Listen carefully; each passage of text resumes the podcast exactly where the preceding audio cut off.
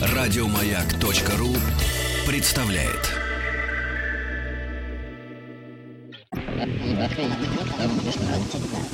Объект 22. 22.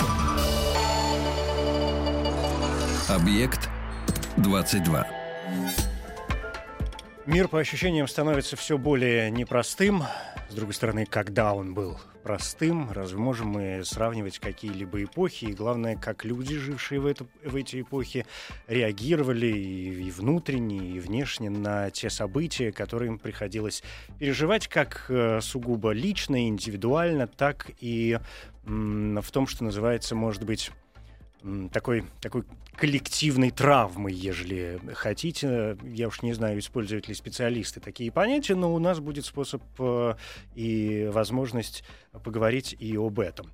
Это «Объект-22», я Евгений Стаховский, и здесь уже Елена Моисеевна Врона, психиатр, психотерапевт, кандидат медицинских наук. Елена Моисеевна, здравствуйте. Добрый вечер. Спасибо, что нашли на меня время, тем более, что вот эти моменты, о которых я с вами сегодня очень хочу поговорить, кажутся мне действительно очень важными, пос- поскольку вообще все, что касается внутренних переживаний каждого конкретного человека, мне представляется крайне важным и часто позволяет э, не только объяснить, но и вообще понять да, реакции и поступки людей. Мы все-таки живем в социуме и иногда не понимаем, почему люди ведут себя так и не иначе, а у них для этого есть причины, которые они порой и сами, может быть, не очень э, понимают, да, и не очень их осознают. Поэтому ну, тему разговора я сегодня обозначил как шок, посттравматические переживания. Мне, честно говоря, кажется, что э, ну, вообще шок такое очень обиходное слово. Да, мы можем часто слышать его с э, экрана телевидения или в художественных э, фильмах встречать, да, может быть, в какой-то литературе, да и сами в обычной жизни можем сказать, господи, я в шоке, да. Хотя, если я правильно понимаю, э, наверняка вот э, по-настоящему это состояние ев- имеет совершенно определенные симптомы, а может быть и у вас, у специалистов, и определяется, и называется даже как-то по-другому. Ну да, конечно. Здесь нужно прежде всего иметь в виду, что вот то, о чем вы говорили, что а, шоковые травматические переживания, которые определяют поведение человека, нередко заставляют его вести себя неправильно, дезадаптивно, не так, как он себя обычно ведет, не вполне понимая, что происходит. Ну вот здесь просто на берегу мы должны договориться, что то, что является предметом, а, ну, можно сказать, изучения, но на самом деле не столько изучения, сколько организации помощи. Так вот, мы будем говорить о том, что называется посттравматическое стрессовое расстройство. И это в чистом виде расстройство. Это психическое расстройство, которое имеет свою строчку в классификации психических болезней. То есть это болезнь, может быть временная, если она не приобрела хронического характера, которая имеет определенный набор симптомов, которые, которая имеет более или менее внятный прогноз течения, для которого разрабатываются различные процедуры преодоления. И методики, не только да, медикаментозные, излечения. не только медикаментозные. Вообще, вот эта формулировка посттравматическое стрессовое расстройство возникла на самом деле не так давно, хотя расстройства существует столько, сколько, м, Насколько существует человек, наверное, да? сколько люди Мгм. сколько люди попадают в сложные жизненные ситуации. Такие сложные, когда эти ситуации реально угрожают их жизни и здоровью. И когда эти ситуации устроены таким образом, что человек не властен извлечь себя из этой ситуации. Вот это очень важно. Ощущение полной утраты контроля над ситуацией. Здесь это вы- очень травматично. Да, здесь возникает очень важный э, момент. Есть расхожее мнение, и, в общем, насколько я понимаю, оно подтверждается. Э, человек, к несчастью, заболевший э, какими-то м, психологическими, да, э, заболева- психическими заболеваниями, а, ну, там, шизофрении, например, и так далее, чаще всего, то есть, не осознает, отрицает э, наличие у себя этого заболевания. Это один из признаков заболевания. Да. Что происходит вот э, с этим посттравматическим стрессовым расстройством? Вы говорите о том, что человек не может сам выйти из этой ситуации, но он ее осознает. Это бывает по-разному. Это в большой степени зависит от степени явленности симптомов. Чем больше симптомов, чем глубже они, чем острее они проявляются, тем меньше человек оказывается в состоянии иметь критику к своему расстройству. Чуть-чуть про историю. А В 60-е годы, когда... э, э, на- на- 20 это- века. 20 века, да. Когда Соединенные Штаты Америки вели войну во Вьетнаме. Мы про это знаем очень много, потому что про это ужасно много написано и снято всякого кино. И это вообще в исторической памяти американцев это очень важное событие. Ну, так сказать, американцы устроены вообще, они живут таким образом, что больше 200 лет на собственной территории они не воевали, да, а только когда война севера и юга. И поэтому, ну, так сказать, такая вот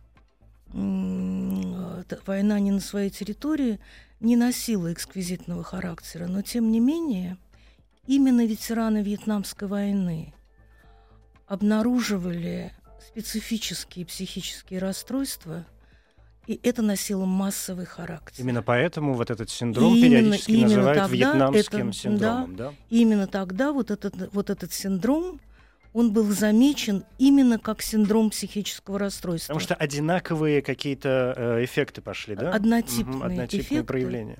Да, при этом люди, которые проявляли эти симптомы, совсем не обязательно были ранены на войне. Очень часто это были люди физически абсолютно здоровые. При этом это были мощные люди, поскольку отбирали так называемых морских пехотинцев. Это были очень крепкие и с определенными, так сказать, физическими возможностями люди.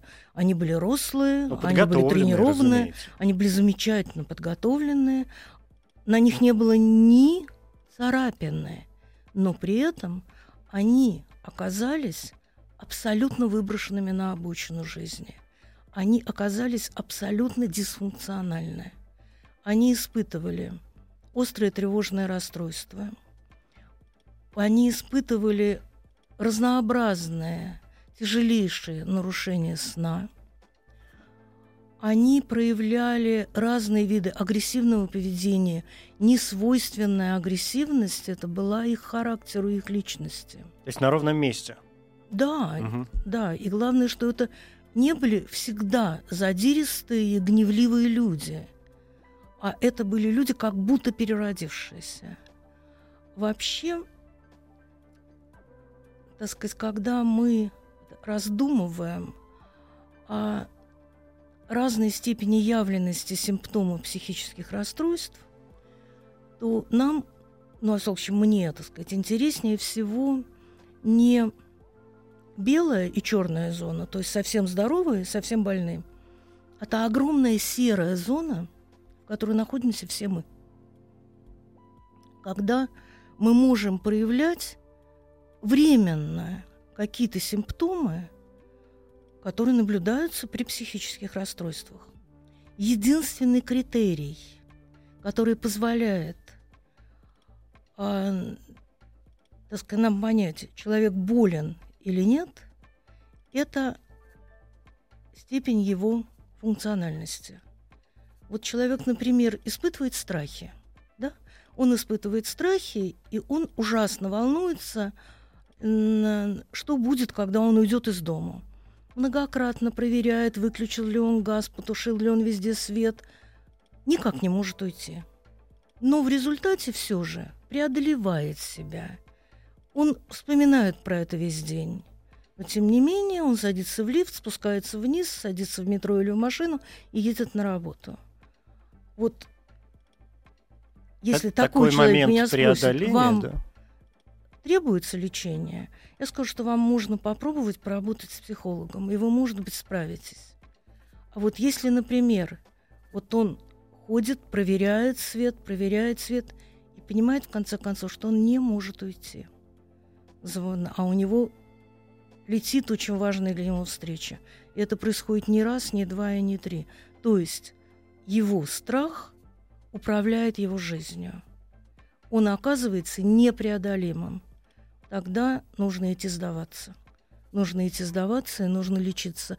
Это, как правило, без медикаментозной коррекции не, не обходится. То есть уже серьезная работа. Да. Нечто подобное, получается, происходит, э, ну, с точки зрения, скажем, ну, такой условной нормы, например, страх э, выхода на сцену или, допустим, боязнь летать в самолетах. Од- Одно дело, да, мы все боимся, ну, волнуемся, я не раз об Да, этом говорил, мы да. много это обсуждали и в эфире, о том, что, э, ну, воздух ненормальная среда для человека, и понятно, что все равно легкое волнение почти у 100% людей э, присутствует. Но другое дело, что одни все равно садятся и летят, и как-то справляются с этой другие ситуацией, а другие ни за что. за океан Да.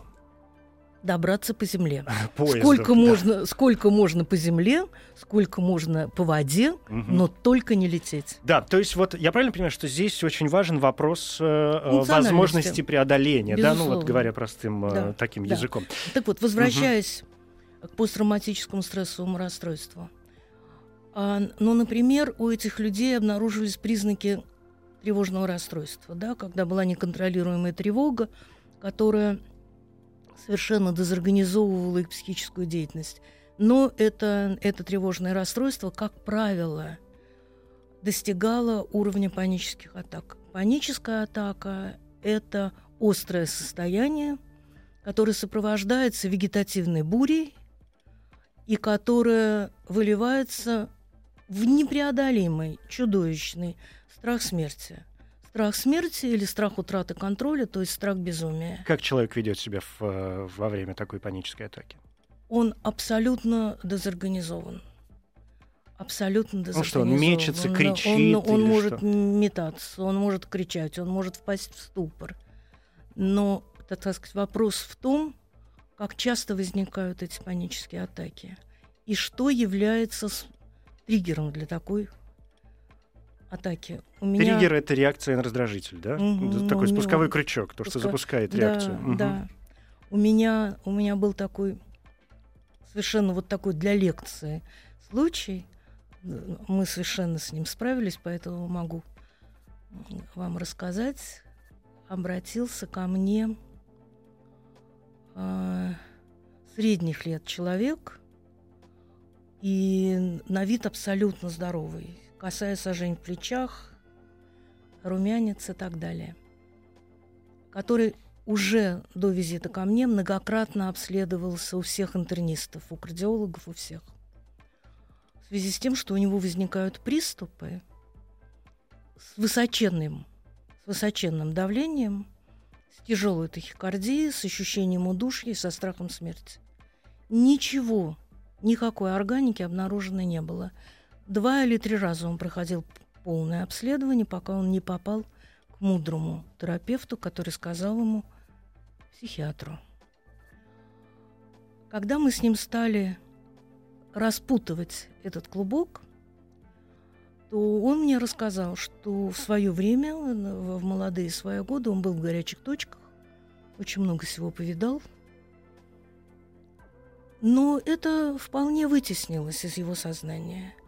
И сегодня жизнь его ни с какими нагрузками такого рода не сталкивала.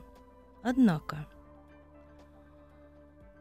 он вспомнил, что для своего сына, 12-летнего, он купил какую-то новую, немыслимо на- навороченную игру, в которую они сели ее разбирать. А игра стрелялка.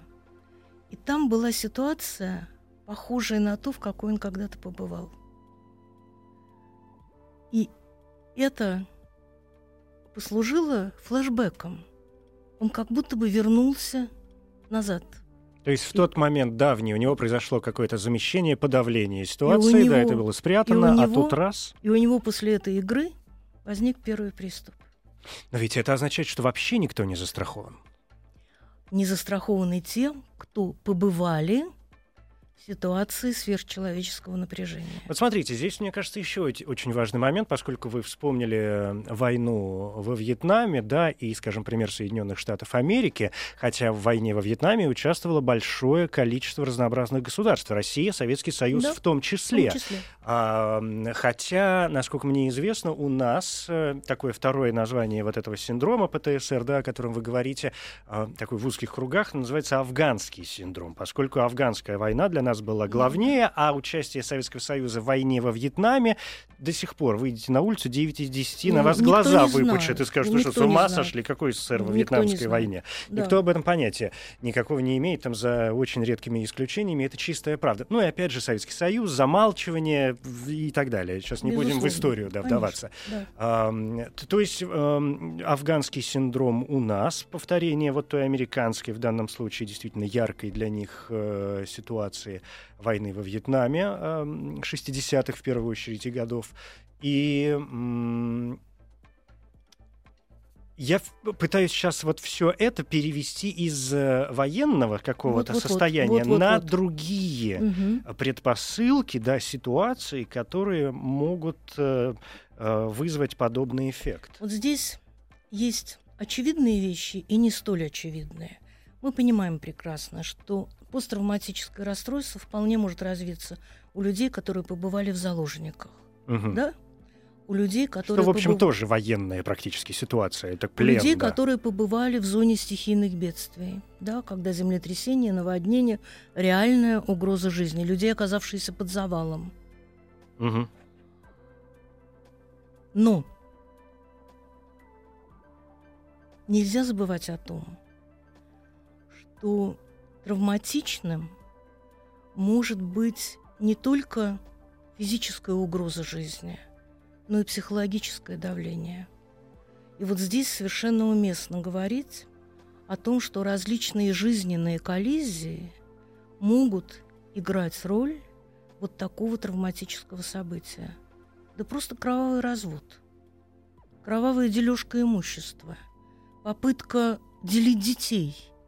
Это все оказывается нередко настолько непереносимым травматичным переживанием, что эти люди оказываются у меня с, с попыткой лечиться от тревожного расстройства или от тяжелой депрессии. Возникают такие ситуации, которые с точки зрения окружающих нередко не являются фатальными. Но на самом деле, ну, э, ну так что такое развод? Развод это дело житейское. Ну, многие разводятся, да. Но, например, для маленького ребенка, который в принципе, в связи с тем, что наделен магическим сознанием и полагает, что все, что происходит, имеет к нему прямое отношение, а точнее, случается из-за него. Для маленького ребенка развод родителей это не только разрушенный мир, но еще и чувство глубочайшей вины. Которая, в конце концов, может вырасти в какую-то подсознательную, очень серьезную травму.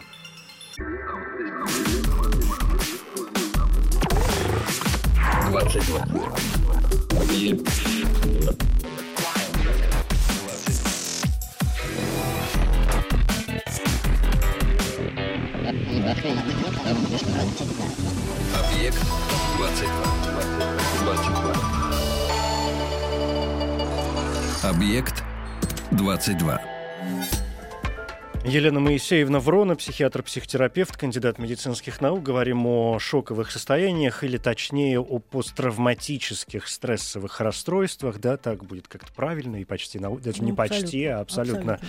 а, научно. Елена Моисеевна, мы как так внезапно ушли к детям, что, мне кажется, в общем, вполне нормальным явлением, потому что, ну, не секрет, что и психиатры, психотерапевты, и психоаналитики, да, довольно часто при исследовании состояний э, людей и пациентов, когда они уже становятся пациентами, понятно, очень часто уходят э, в исследование именно детства. людей, да, какие, каким оно было, что там, э, как что проявлялось, какие реакции, травмы те же самые и так далее. Отсюда вот какой э, вопрос. Понятно, что наши детские переживания, и вы сказали, что да, это магическое сознание, детское сознание, что детские наши все переживания, они очень важны.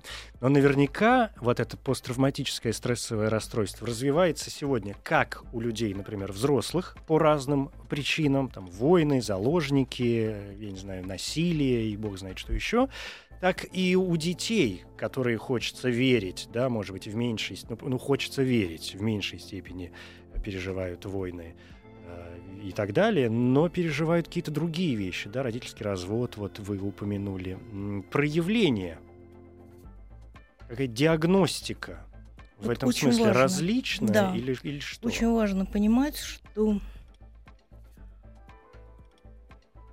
что у детей развиваются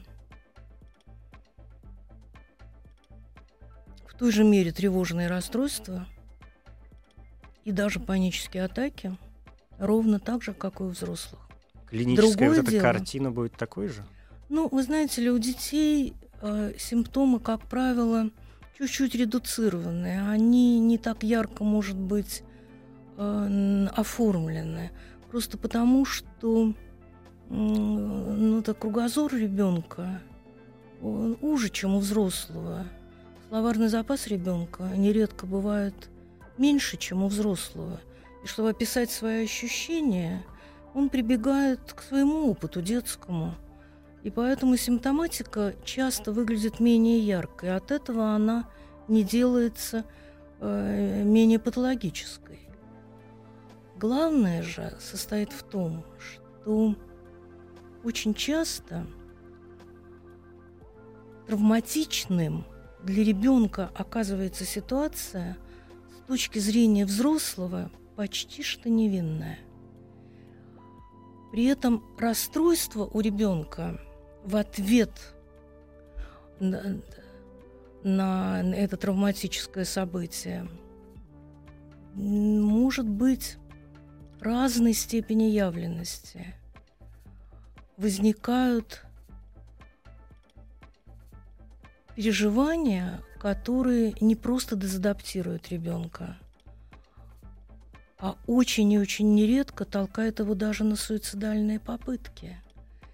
И вот здесь как раз мы сталкиваемся с той особенностью суицидального поведения у детей, которая решительно делает его отличным от такового у взрослых. Как правило, суицидальная попытка ребенка оказывается полной неожиданностью для взрослых. Потому что то событие, которое играет роль последней капли, с точки зрения взрослого, не стоит такого ответа, как суицид. И это для взрослого оказывается полной неожиданностью. То есть он не способен принять, ну да, он же не, не он забыл себя в детстве и не может понять, что такая Ну, мелочь. это- может привести к это таким трудно, переживаниям. Это правда. И нужно сказать, что это вообще неразумный путь для, себе для того, чтобы объяснить себе объяснить поведение ребенка, неразумно вспоминать себя. Нужно все-таки помнить, что мы были детьми, ну, как минимум 20, а то и 25 или 30 лет назад. И сравнивать себя тогдатошнего с сегодняшним своим ребенком, а, а тем паче приводить ему себя в пример, или, например, оправдывать свое поведение с ребенком, ну, например, применение физических наказаний. А вот меня наказывали, и это меня не сломило, и, и я прекрасный вот такой вырос. Поэтому я и тоже буду его наказывать, и вполне могу его поколотить, если он, э, с моей точки зрения, э, он заслужил. И вот себя приводить в пример, Это неправильно. Бывает обратно. это неразумно. Да, бывает это обратная неразумно. ситуация, Елена Моисеевна, когда а, ну, я не знаю, мы все можем видеть, понятно, не часто, но тем, а может и часто детей, там, друзей, знакомых или просто на улице, например, каких-то детей, такое ощущение, что истеричных, очень капризных, да, очень суетливых, на которых родители не то чтобы не обращают внимания, а говорят, ну вот же ребенок, ну пусть, пусть кричит и, и орет и делает все, что ему хочется. То есть, ну, все ему как раз позволено, тогда как ребенок, наоборот, такими своими действиями может бессознательно, понятно, намекать, что с ним что-то не то. Ребенку на самом деле абсолютно необходима рамка. Ребенку на самом деле абсолютно необходим порядок – потому что это позволяет ему справляться с внутренним хаосом, который обязательно есть в душе каждого ребенка. Но когда есть внешняя структура, система запретов и разрешений, когда есть требования исполнения, пусть небольшого количества, но тем не менее норм, это то, на что ребенок может опереться. И ошибку совершают родители, которые полагают, что слова нет – это слово для взрослых. А счастливое породетство, она не должна быть оснащена запретами. Это неразумно. Это на самом деле свидетельство некоторого нашего бессилия. Потому что ну, ребенок протестует, он не подчиняется. Особенно если это на людях, как неприятно. Значительно проще сделать вид, что тебя это не трогает, что это твоя политика – и поэтому ты ребенку разрешаешь делать все, что угодно, потому что у него золотая пора детства. Угу. Что с, э, в этом смысле с диагностированием э, все-таки у детей и у взрослых? Ну, то есть э, вот это расстройство, да, посттравматическое, стрессовое расстройство, оно действительно должно как-то проявляться. И специалист а, ну, то есть я, я понимаю, может быть, я сейчас задаю очень банальный вопрос, но мне хочется понять. А, должен на основании чего-то прийти к выводу, что у человека там не клиническая депрессия, не шизофрения, не просто тревожное, например, там временное состояние, а что речь идет о конкретном а, расстройстве, да, да? вот, вот об, да. Э, об этом самом, да. о шоковом да. состоянии, о ну котором вот, мы говорим. Ну вот здесь важно понимать, что Психиатрия – это такая клиническая дисциплина, которая не снабжена инструментарием э, для диагностики. Четким инструментарием во всяком ну, нет случае. у нас да? термометра, который можно, так сказать, э, с помощью которого можно измерить степень явленности симптоматики. Есть опыт, есть а, способность опираться не на кейс, не на единственный случай, а на массовые исследования. То есть в данном случае, опять же, опыт, но опыт и наблюдений исторических, и опыт э, врача конкретного. Лично угу. врача. И кроме того, каждое сформулированное расстройство имеет список симптомов, которые определяют критерии диагностики. Как правило, эти списки выглядят довольно однотипно. Это 8, 9, 12 симптомов – и нас предупреждают о том, что наличие определенного количества симптомов, которые вы себя проявляют без послаблений, без светлых промежутков в течение определенного периода времени. И эти симптомы не объясняются передозировкой лекарств, приемов наркотиков – ну и так далее, и так далее. Там много разного рода оговорок. Это является предметом обучения специалиста. Личный опыт – дело хорошее. Но на самом деле, конечно, а, профессионализм врача, профессионализм диагноста опирается на опыт предшественников, на, на исследование и на описание. И разного рода расстройства, они обнаруживают себя разным набором симптомов. Симптомы могут быть однотипные, но они по-разному компонуются. И главное, они должны себя проявлять достаточно стабильно. Вот чем отличается депрессия от грусти. Например, от грусти и переживаний горя при утрате. Да, мы знаем, что это, конечно, ну, может быть, не очень удачное название, но это называется простая и осложненная утрата. Мы знаем, что на протяжении определенного времени человек переживает отчаяние, горе и так далее. Но в том случае, если эти переживания не приобретают патологического характера, через определенный промежуток времени симптомы слабеют. Человек делается способным быть функциональным.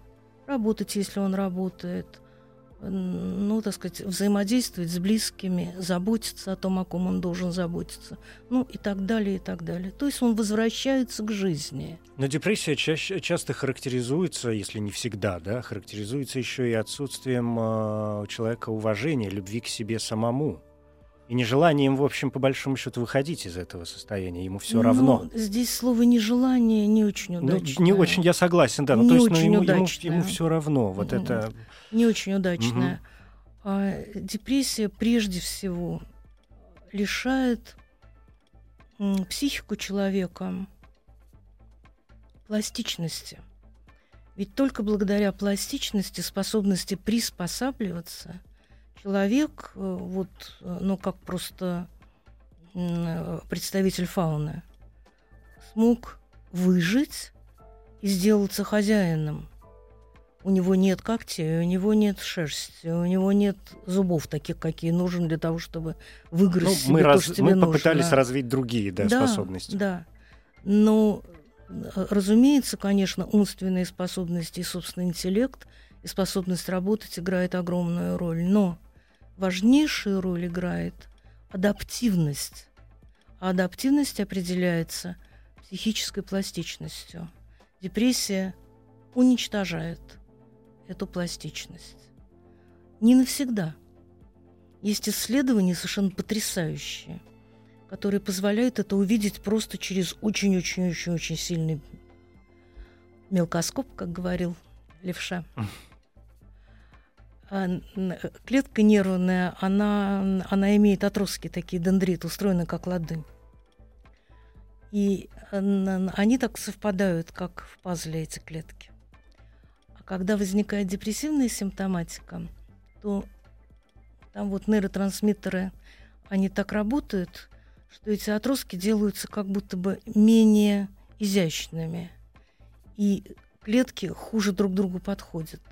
И вот эта пластичность, она как будто бы теряется. Нарушается связь, да? Ну, не то чтобы она нарушается, она делается более трудной. А когда начинается лечение антидепрессантами, то на картинке видно, что они опять вырастают. То есть антидепрессанты в этом случае такой стимул для роста это, важных. это, это химическое вещество, высокотехнологичное, которое включается в сложнейшую систему биохимического регулирования И, позволя- этих и позволяет ее да, нормализовать.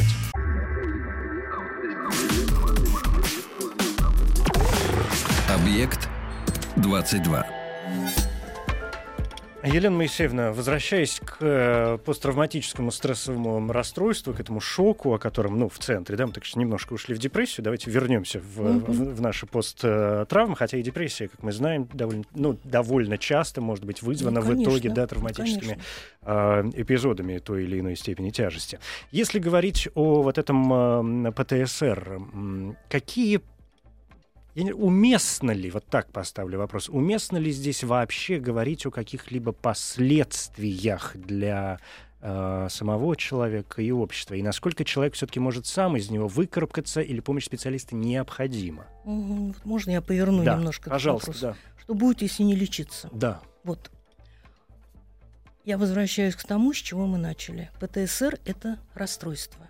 Это заболевание. Если болезнь не лечить, болезнь делается хронической. Она будет развиваться, ухудшаться состояние. Она- во, что, она- во она- что это может вылиться? В, это, в шизофрению Она- может вылиться? Ну, так как она характеризуется прежде всего дисфункциональностью и дезадаптацией, эта дезадаптация может обернуться инвалидностью.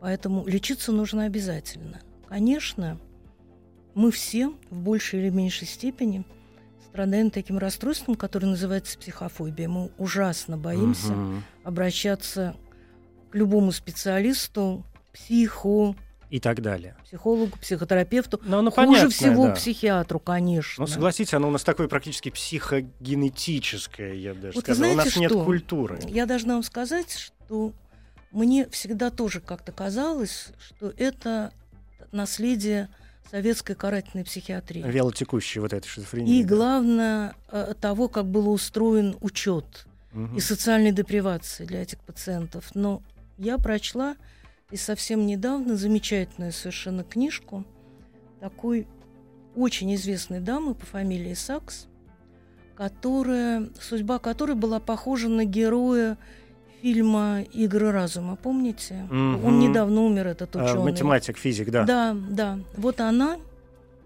страдала, шизо- она жива, страдает шизофренией, диагностированной с манифестированными психозами. И при этом она закончила три вуза, она профессор, она преподает. И вот она подробно описывает свой опыт, свой опыт лечения в американских психи- психиатрических клиниках. Джон Нэш, извините, а то я бы мучился, как звали этого человека, вспомнил. Мгм. Математика, да. Нэш, Мгм, да. да. Карательная психиатрия родилась не в СССР. Не зря антипсихиатрия, антипсихиатрические разные исследования и течения впервые появились во Франции и в Америке, конечно. Точно вот все то, что мы считаем ну, тяжелые страницы развития советской психиатрии, все это она описывает Мгм. как обычная практика в американском психиатрическом госпитале. Здесь я вам э, в скобочках, естественно, скажу, что мало ли что где изобрели. Другое дело, как это использовали. Порох Конечно. изобрели в Китае, Конечно. да, но, в, но Конечно. в Китае он в Конечно. меньшей степени принес разрушений, чем во всем Поэтому остальном я мире. возвращаюсь к тому, Да. что мы, конечно, все боимся обращаться к психологам, психотерапевтам и, упаси Боже, к психиатрам. Легче это знакомство со специалистами начинать с психолога. Психологов боимся меньше. Ну, потому что они вроде как не врачи. ну, вроде да. как не лечат, Да, вроде да. как Ну, рецептов так, не по- выписывают. поболтать, да, Обращаться. поплакаться в жилеточку. Обращаться. Обращаться обязательно, не геройствовать. Вот это очень важно. Чуть-чуть проявить к себе сочувствие.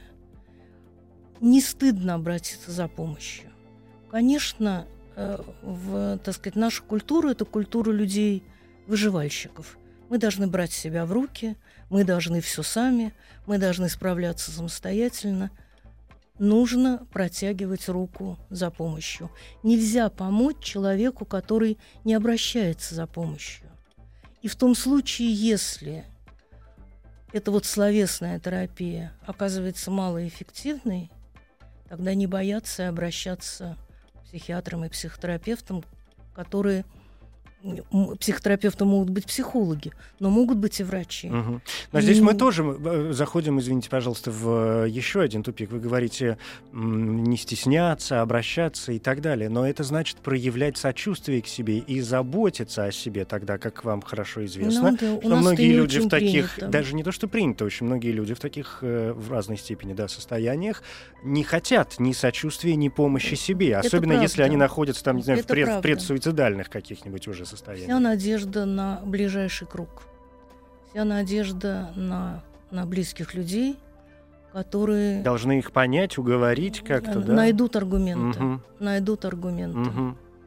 Успешно лечение, если, опять же, мы возвращаемся к посттравматическому вот этому стрессовому расстройству, насколько, ну, есть какой-то процент, я не знаю, можно это в математических ну, элементах про процент выразить? не могу вам сказать, но то, что это лечится, это безусловно. Это безусловно. Никогда не знаешь, сколько это потребует времени. Никогда не знаешь, каков будет ответ на психотерапию или медикаментозную поддержку. И это не клиническое, да, лечение, амбулаторное чаще всего. Вы знаете, по-разному бывает. Это зависит от явленности симптоматики. Но можно пробовать и нужно пробовать, конечно, амбулаторное лечение для того, чтобы не, не разрушать жизнь. Потому что, ну, конечно, удобно спрятаться за высоким забором психиатрической клиники, но пока ты там лечишься, жизнь уходит. И когда ты возвращаешься оттуда, ты оказываешься перед необходимостью все заново выстраивать. И это очень мощный дезадаптирующий фактор. Поэтому, конечно, нужно надеяться обойтись без стационара. Угу. Но в том случае, если есть проявление психоза, а так бывает, то тогда надо не бояться и идти сдаваться. У меня к вам, наверное, последний э, такой вопрос, хотя, мне кажется, наполовину его вы точно уже ответили. Что является признаком э, успеха лечения, да, что является симптомом выздоровления человека, потому что есть мнение, что избавиться от посттравматического расстройства практически невозможно, и оно все равно будет так или иначе где-то и как-то э, да. проявляться. Но когда да. мы, помимо того, что возвращение, например, функциональности, о которой вы говорили сегодня не раз, в том случае, если у человека она отсутствовала, есть еще какие-то моменты, э, которые позволяют говорить, что да, мы можем оставить человека Качество в покое. жизни должно сделаться удовлетворительным. Что Человек значит? должен сказать, что вот так я могу жить. Я радуюсь, вот так я люблю, я, могу я жить. дружу, да? Вот так я могу жить. Угу. Не нужно сравнивать себя сегодняшнего с собой 20-летней э, давности. 20 давности. Это просто да. ну, ну, неразумно угу. и неправильно. Я сегодня, сейчас, в данных условиях способен получить то, что я хочу получить и почувствовать себя человеком. Безусловно. Спасибо большое. Елена Моисеевна Врона, психиатр-психотерапевт, кандидат медицинских наук, говорили о шоковых состояниях, посттравматических переживаниях, а точнее посттравматических стрессовых расстройствах. Спасибо. Еще больше подкастов на радиомаяк.ру